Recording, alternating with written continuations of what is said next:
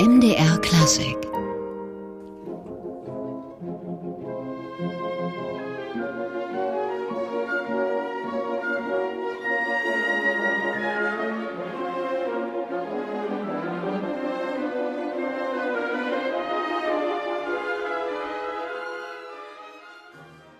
Das war das Vorspiel zu Die Braut von Messina, einer Oper von Zdenek Fiebig, gespielt von der Magdeburgischen Philharmonie. Das Orchester steht ab dieser Spielzeit unter neuer Leitung. Sachsen-Anhalt begrüßt ja zwei Generalmusikdirektorinnen in dieser Saison und in Magdeburg ist das Anna Skreleva und sie ist heute zu Gast im MDR Klassikgespräch. Frau Skreleva, herzlich willkommen. Guten Morgen. Sie sind vor gut einem Jahr vorgestellt worden als neue Magdeburger Generalmusikdirektorin. Jetzt können Sie mit dem Orchester durchstarten. Wie gut kennen Sie sich mittlerweile? Ja, äh, ich habe das Glück gehabt, dass ich schon in der Spielzeit 17, 18 mit dem Orchester ähm, eine Ballettproduktion neu einstudiert habe.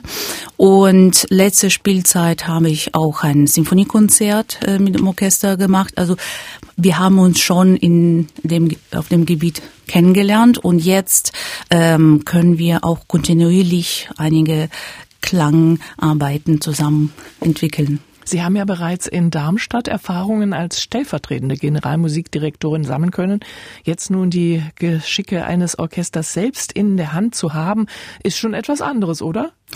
Natürlich, das ist äh, äh, äh, viel mehr Verantwortung und ähm, man muss natürlich auch das Administrative auch beherrschen und äh, man muss sich auch ähm, menschlich mit den Leuten umgehen können und weil das ist ja nicht immer einfach nur äh, Befehle zu erteilen, man muss auch manchmal schauen, wie die Leute einen persönlichen Kontakt oder persönlichen Touch finden. Richtig. Sie haben mit fünf begonnen, Klavier zu lernen und mit acht Jahren dann schon komponiert. Was waren das für Kompositionen? Ja, ähm, am Anfang waren das natürlich äh, kleine Klavierstücke mit acht Jahren. Das war auch ein kleiner Klavierzyklus, äh, die Szenen aus dem Dorfleben. Und dann später war, war das eine Klaviersonate oder äh, Fugen und äh, solche Stücke natürlich meistens am Klavier, weil ich ja äh, von äh, zu Hause aus äh, erstmal ausgebildete äh, Konzertpianistin bin. Sie haben also lange Zeit vor dem Dirigieren mit dem Schreiben von Stücken angefangen und nicht wieder damit aufgehört bis heute. Was reizt Sie am Komponieren? Ja, ähm, äh, erstens äh, möchte ich natürlich komponieren nichts zu meinem Beruf machen, ähm, weil ich mich selber nicht unter Druck setzen möchte mit Komponieren. Ich habe, wie Sie auch richtig gesagt haben, am Anfang Komponieren hat mich überhaupt zum Klavier und zu in die Musik reingebracht und das war für mich ein Mittel, meine Gedanken überhaupt äh, weiter zu vermitteln. Dann gab es eine lange Zeit, wo ich mich dann mit äh, Dirigieren sehr auseinandergesetzt habe, wo ich erstmal mich total auf Theater und auf Dirigieren konzentriert habe und jetzt ähm, ähm, finde ich auch oft den Drang und auch äh, künstlerische Freiheit, dass ich äh, doch ähm, meine Gedanken wieder in die Noten umsetzen möchte. Sie sind ja damals dann auch im Tschaikowski-Konservatorium in die Komponierklasse aufgenommen worden. Da waren Sie zehn Jahre alt. Was hat man dort zu Ihren kompositorischen Versuchen gesagt und was lernt man dann? Ja, ähm, ich habe da mit zehn Jahren wurde ich eine äh, Komponistin, eine ähm, Lehrerin dort im Konservatorium vorgestellt. Und ähm, natürlich, man lernt viel äh, über Analyse, Formanalyse und Kontrapunkt und Harmonie und so weiter. Äh, und man ähm, sie erzählt natürlich oder oder gibt einfach ähm, die die die Empfehlungen, wie ist es am besten so oder so zu lösen, einfach aus aus der Erfahrung, ja, aus ihrer Erfahrung. Wie wichtig ist dieses kreative Moment, das Komponieren, für die Arbeit als rekreativer Künstler, also für Sie als Pianistin und Dirigentin? Wie ich schon gesagt habe, ähm, für mich ist es äh, wichtig, weil wir vor allem als Dirigent, es ist dann schon ein in dem in dem Sinne merkwürdiger äh, Beruf, weil du als Dirigent selber die Töne oder den Klang nicht produzierst. Äh, du musst die Leute dazu bringen, dass sie deine Gedanken musikalisch umsetzen. Und als, ähm, sagen wir so, Pianist, äh, als Interpretateur musst du interpretieren. Und äh, wenn man jetzt auch eigene Gedanken hat als Komponist, äh, natürlich ist man oft am Verzweifeln, ob das gut oder schlecht ist, weil man kann das selber nicht abschätzen. Aber äh, wenn man diesen Drang hat, dann denke ich, muss man das doch auf die Noten, auf das Papier äh, runterbringen. Sie haben uns eines Ihrer Stücke mitgebracht, ein Impromptu, also ein normalerweise eher freier musikalischer Einfall. Was ist es bei Ihnen? Ja, das war auch genau so. Ich habe drei Impromptus äh, komponiert äh, und das war wirklich, äh, das waren freie, ähm, das war ein freier Drang und ich habe mich ans Klavier gesetzt und erstmal eigentlich von hinten mit dem Impromptus 3 angefangen und dann bin ich rückwärts gegangen und so ähm, jetzt glaube ich möchten Sie ähm, einen zweiten vorzustellen. Genau, wir hören Impromptu Nummer 2.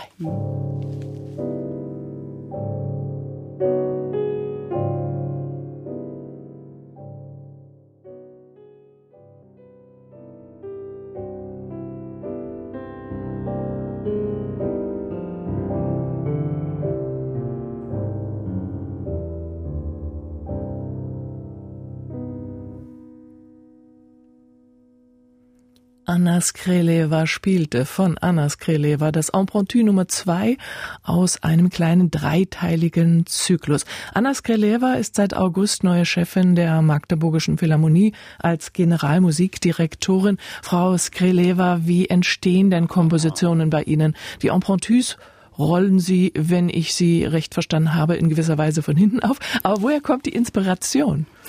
Das ist eine interessante Frage. Woher kommt die Inspiration? Das möchte ich selber gerne mir diese Frage stellen. Also man, äh, ich verspüre gewissen Drang und ähm, dann äh, muss ich einfach ins Klavier und äh, ähm, dann einfach vergesse ich die Zeit und äh, meine Gefühle oder meine Gedanken versetze, versuche ich in die Noten umzusetzen. Das Debüt geben Sie aber erst einmal mit einer Oper, mit der Premiere der Katja Kabanova von Leos Janacek. Da haben Sie gleich ordentlich zu tun als Generalmusikdirektorin. Das ist äh, richtig. Diese Oper ist sehr komplex, was Orchester und Sänger und Bühne angeht. Janacek ist durchaus eine besondere Musik, ein besonderer Stil. Worauf kommt es da an?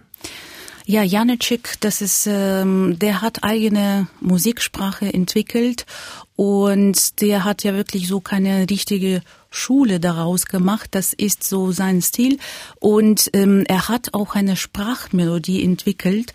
Was bedeutet das? Er hat der tschechischen Sprache sehr genau zugehört und hat musikalische Skizzen von der Sprache gemacht. Und äh, das heißt, die Melodie kommt aus der Sprache bei Janacek raus. Und das Orchester in der Oper bei ihm äh, spielt auch eine enorm wichtige Rolle, besonders bei Katja Kabanova, weil im Orchester finden die Hauptgefühle ähm, der, der Handlung statt.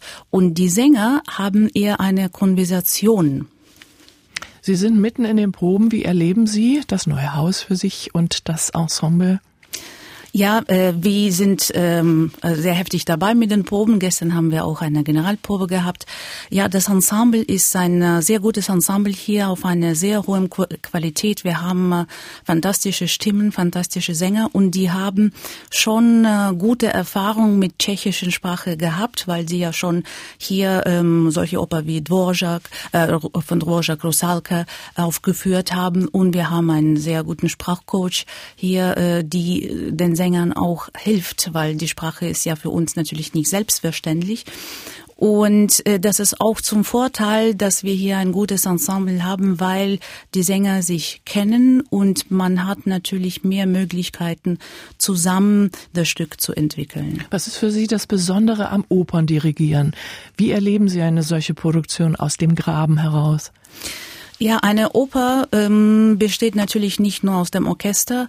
Äh, es gibt sehr viele Elemente, die man zusammenbringen muss. Und auch äh, für mich persönlich ist auch wichtig, dass man mit dem Regisseur eine gemeinsame Linie entwickelt, weil äh, es gibt ja so viele Möglichkeiten, wie man diese oder andere Phrase äh, gestaltet. Und ähm, das ist schön, wenn man äh, mit dem Regisseur äh, äh, diese Gestaltung zusammen macht, die dann auch mit der Szene unterstützt wird. Und so mit Stephen Lawless habe ich einen wunderbaren Partner, weil er die Musik auch sehr stark empfindet. Wir hören mal ein kleines Stück aus Katja Kabanova. Janacek hat ja kleine Orchesterstücke herausgelöst. Hier mit der Tschechischen Philharmonie Prag und der Sir Charles McCarrs.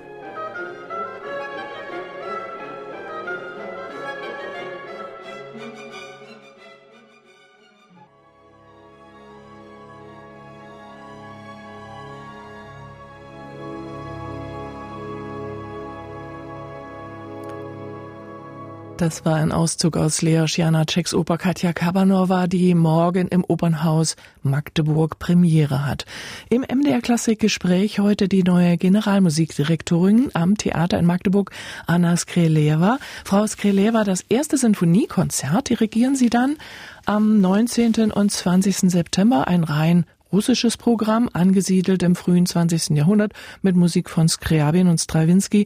Dabei auch eine eher unbekannte Komponistin Leokadia Kasperova. Wer ist das? Ja, Leokadia Kasperova, ähm, die ist, ähm, die war auch eine fantastische Pianistin und Komponistin ähm, Ende 19. Jahrhundert und Anfang 20. Jahrhundert. Sie hat ähm, im St. Petersburg studiert und ähm, sie hat dann auch Strawinski unterrichtet. Sie hat ihm Klavierstunden gegeben. Und ähm, Leider ist sie irgendwie in Vergessen geraten und ähm, äh, jetzt kommt langsam, dass, dass ihre Stücke aufgeführt werden. Und sie hat eine fantastische Symphonie komponiert. Das ist ein sehr romantisches Stück. Für mich hat sehr viel Bezug zum Brahms auch sogar. Und ähm, ich bin davon überzeugt, wenn wir dieses Stück hier aufführen, dass die Leute dieses Stück lieben werden. Mit ihrem russischen Programm bedient man bei allem Reiz nicht auch ein Klischee? Die russische Dirigentin kann Russisches am besten? Also ich bin kein Freund von Klischees. Es äh, kommt wahrscheinlich so an. Für mich war in diesem Programm, bin ich ja auf den anderen Punkten ausgegangen. Für mich äh, war ähm, wichtig, dass ich ähm, Stücke aufführe, die mir persönlich meine Identität was bedeuten, wie Skriabin zum Beispiel. Ja, und so suchte ich auch Brücken zum äh, Skriabin und ich wollte auch unbedingt diese Komponistin Kasperova darstellen und so habe ich dann äh, eine Brücke zu Stravinsky, Stravinsky gefunden und ähm, so sind wir im Anfang des 20. Jahrhunderts gelandet und diese Zeit äh, persönlich für mich Anfang 20. Jahrhundert, die ähm, ist für mich musikalisch, die, die entspricht auch meiner Natur. Gut, dann wissen wir schon, warum Sie die beiden fürs Debüt im Sinfoniekonzert gewählt haben. Dann gibt es im zweiten Sinfoniekonzert eine ganz besondere Referenz an Clara Schumann. Und da haben Sie auch selbst kreativ mitgewirkt. Die Komponistin bearbeitet die Komponistin. Kann man das so verstehen? Man kann das auch so verstehen, obwohl das für mich nicht jetzt als äh, äh, Ziel war, jetzt mich äh, jetzt als Komponistin in, in Vordergrund zu stellen. Ich habe nur gedacht, es ist so schade, dass eine fantastische Komponistin wie Clara Schumann eigentlich gar nichts fürs Orchester geschrieben hat. Äh, und äh, das ist ein Jubiläum und die diese Frau, die war sehr wichtig für die musikalische Entwicklung äh, überhaupt. Und so habe ich gedacht, ähm, vielleicht kann ich ein Stück von ihr bearbeiten, aber ich habe das nicht eins zu eins bearbeitet. Das wäre für mich viel zu einfach und uninteressant.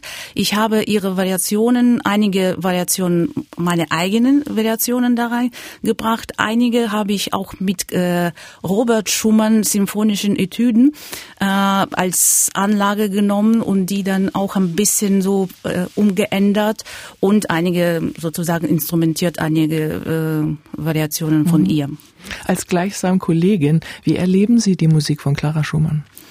Ja, die, wie gesagt, die ist, äh, die war sehr wichtig für für die musikalische Welt und für mich als äh, ehemalige Pianistin natürlich ähm, liebe ich diese Komponistin. Und Sie dirigieren Ihre Komposition nicht selbst. Wie erlebt man das, wenn ein Kollege bei der eigenen Musik am Pult steht?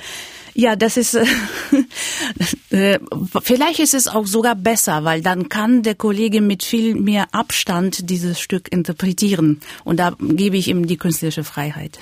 Wir hören an der Stelle einen kleinen Ausschnitt aus einem der Werke, die Sie jetzt beim Antrittskonzert dirigieren werden, Promethe von Alexander Skriabin. Welche Beziehung haben Sie zu diesem Stück?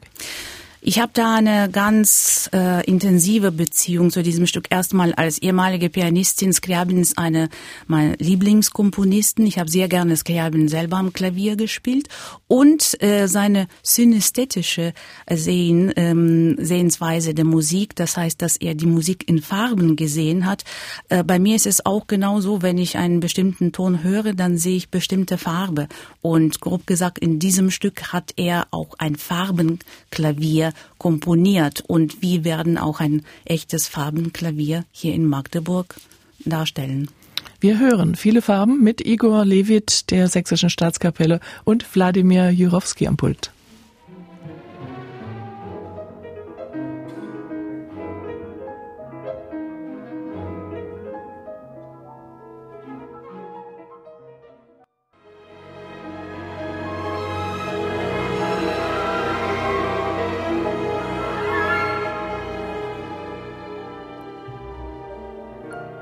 Ein Ausschnitt aus dem Promethe von Alexander Skrabin, eines der Werke aus dem Antrittskonzert der neuen Magdeburger Generalmusikdirektorin Anna Skreleva. Frau Skreleva, wir haben gerade bei Ihrer Bearbeitung ähm, der Clara Schumann-Komposition darüber gesprochen. Sie haben noch zwei weitere Frauen im Programm, Mel Bonis und Johanna Doderer. Frauen sind immer noch unterrepräsentiert in Konzertprogrammen. Was kann so ein Jahr wie das Clara Schumann-Jahr da leisten?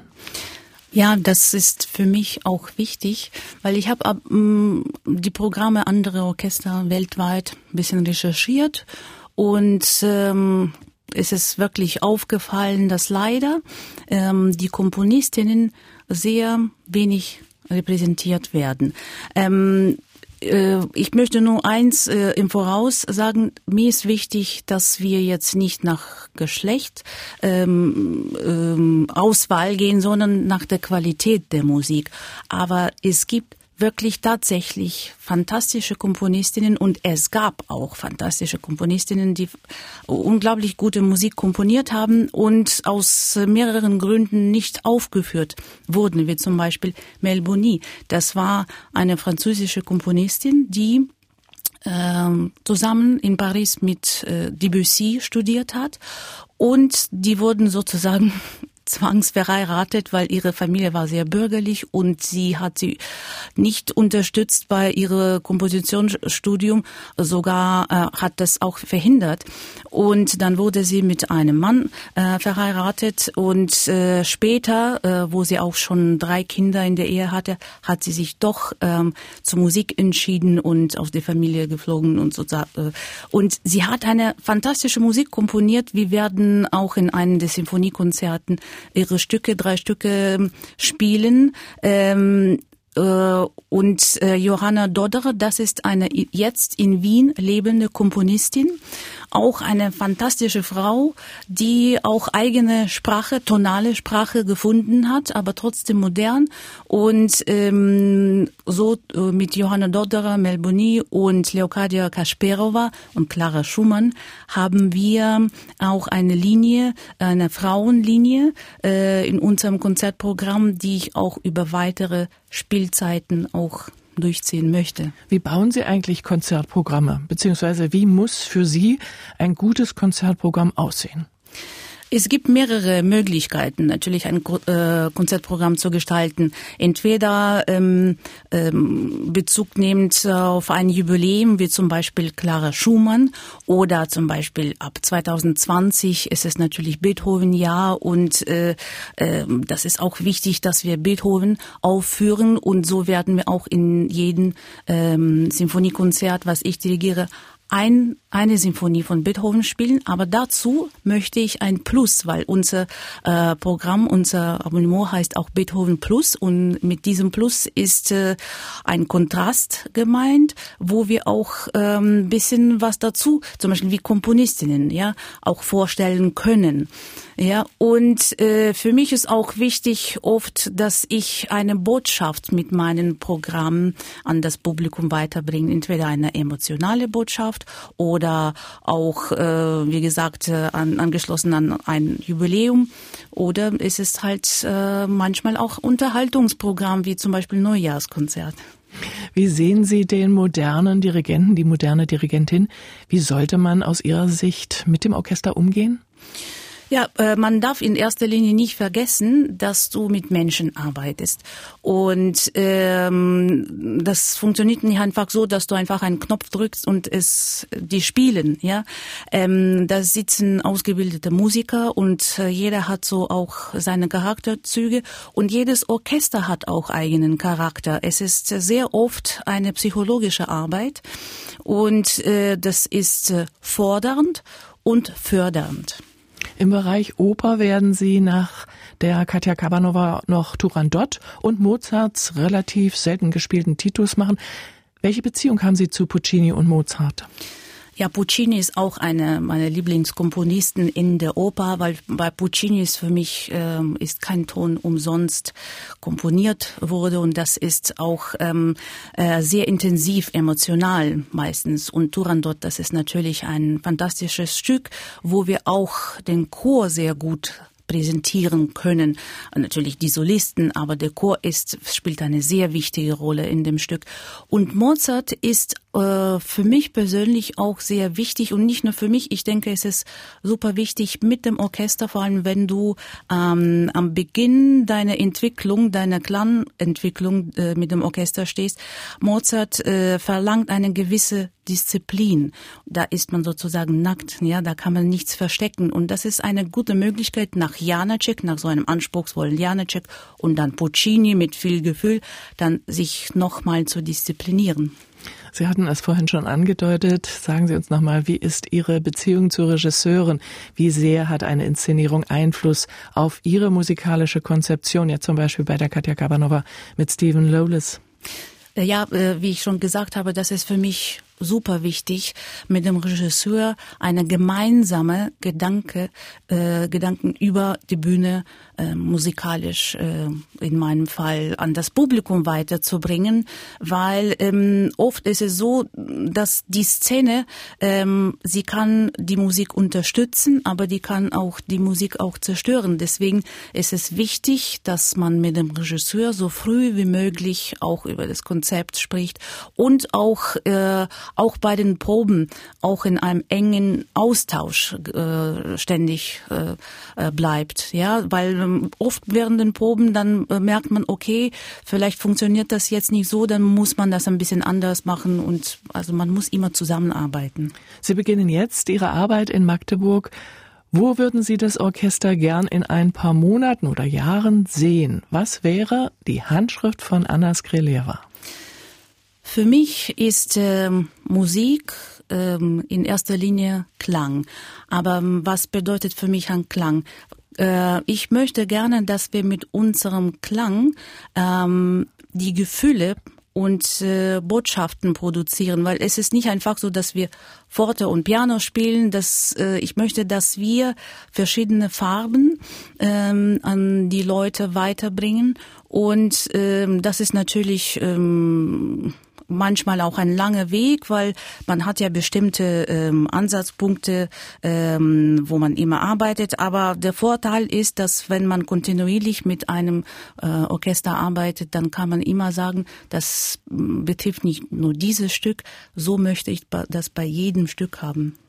Anna Skrelieva war heute bei uns im MDR Klassikgespräch, die neue Generalmusikdirektorin in Magdeburg. Dann wünschen wir Ihnen einen gelungenen Einstand in Magdeburg und viele schöne Konzerte und Produktionen. Herzlichen Dank, Anna Skrelieva. Vielen Dank. MDR Klassik